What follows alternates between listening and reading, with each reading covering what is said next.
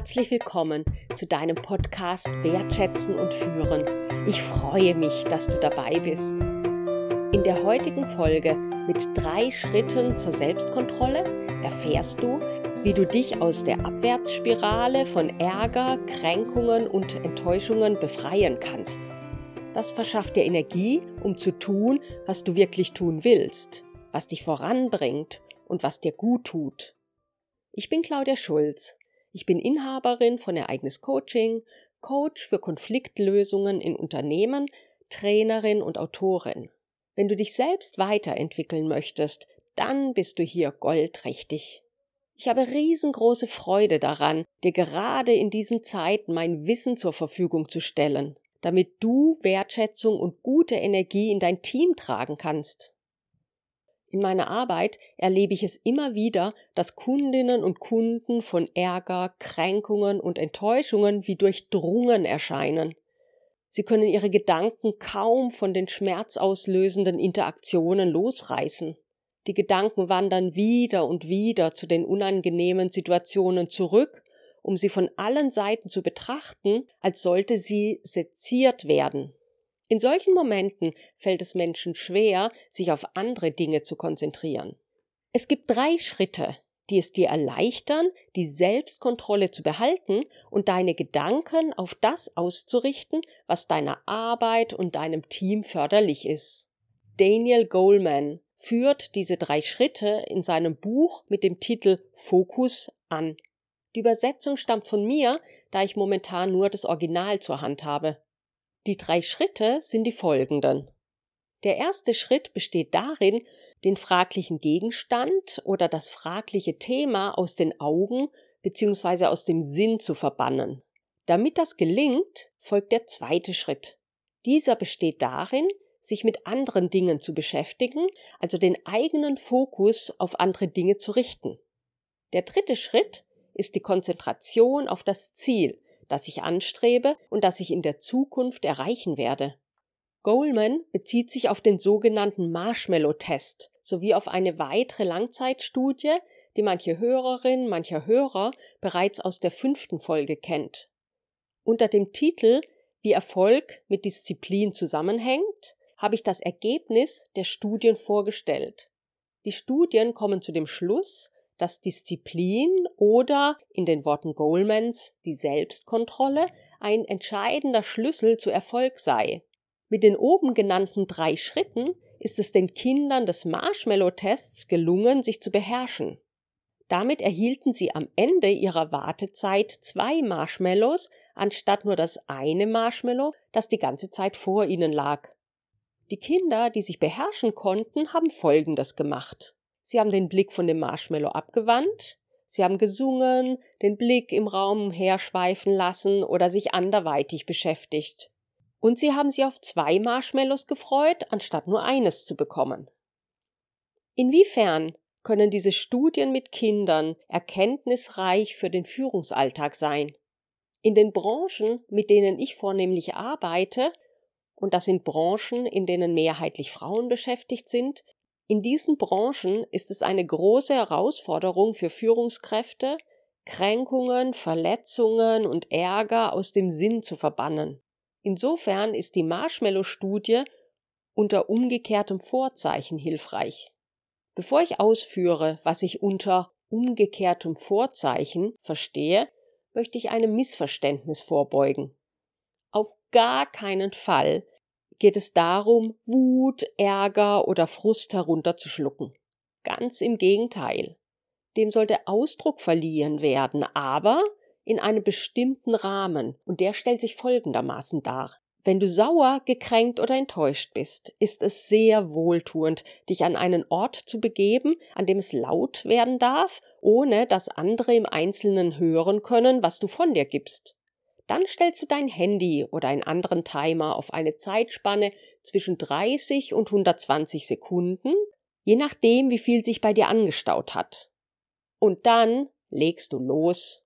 Du schimpfst in dieser Zeitspanne, was das Zeug hält.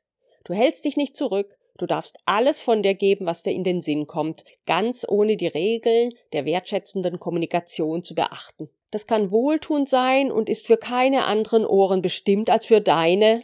Naja, dein Coach kann es natürlich auch hören. Dann wird es wieder Zeit, den Schalter umzulegen und sich um Lösungen zu kümmern, anstatt die Probleme hin und her zu wälzen. Vorhin sprach ich von umgekehrten Vorzeichen. Was meine ich damit? In dem Marshmallow-Test ging es um ein Objekt der Begierde. Wut, Ärger und Co. hingegen sind nichts, was man wirklich haben möchte. Ein Marshmallow ist eine süße Versuchung. Gedanken um Kränkungen kreisen zu lassen, ist eine giftige Versuchung. Das meine ich mit umgekehrtem Vorzeichen. Doch die drei Schritte, die Goldman benannt hat, sind auch dienlich, um etwas loszulassen, das man nicht haben möchte, das sich aber hartnäckig hält. Das möchte ich an einem Beispiel illustrieren, ehe ich mich mit Kränkungen und Verletzungen befasse.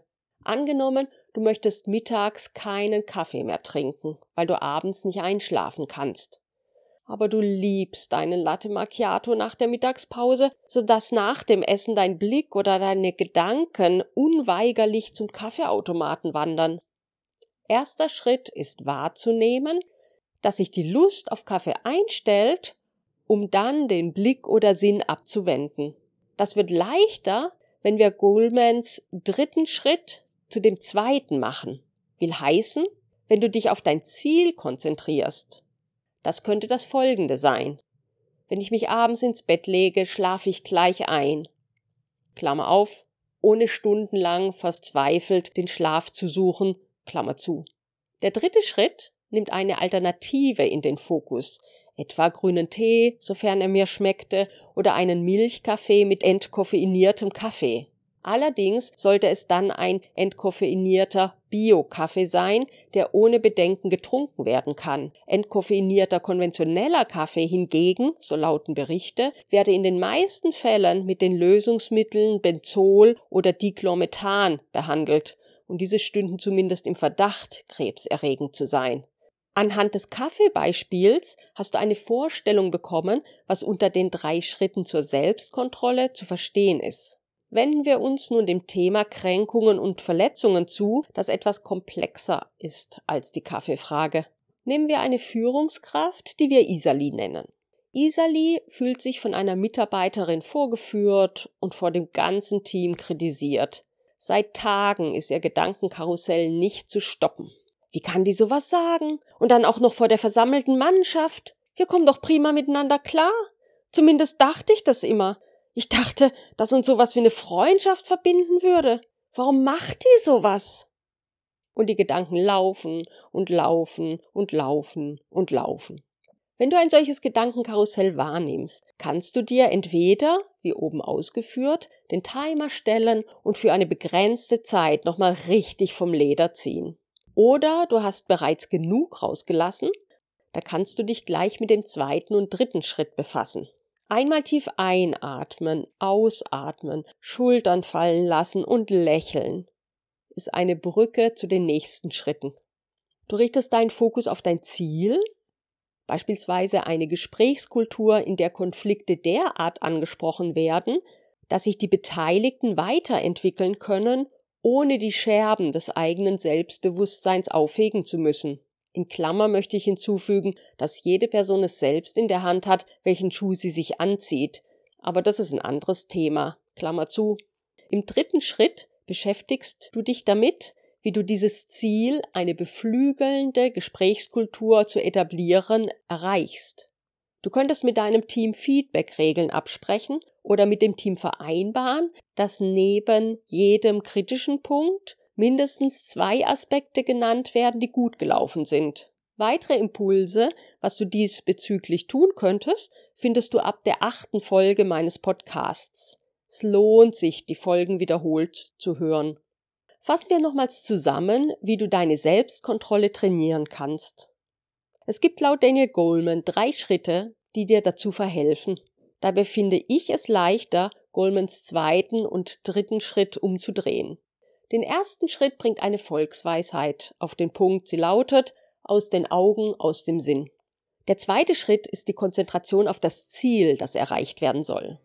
Der dritte Schritt bringt dich näher an dein Ziel, indem du deine Aufmerksamkeit auf andere Objekte oder Betätigungen richtest. Selbstkontrolle lässt sich trainieren wie ein Muskel. Viel Vergnügen wünsche ich dir dabei. Ich freue mich, dass du bis zum Schluss der Folge dabei geblieben bist. Ich lade dich herzlich ein, meinen Podcast zu abonnieren. Nächste Woche geht es mit einer spannenden Folge weiter. Ich sage Tschüss, bis zum nächsten Mal.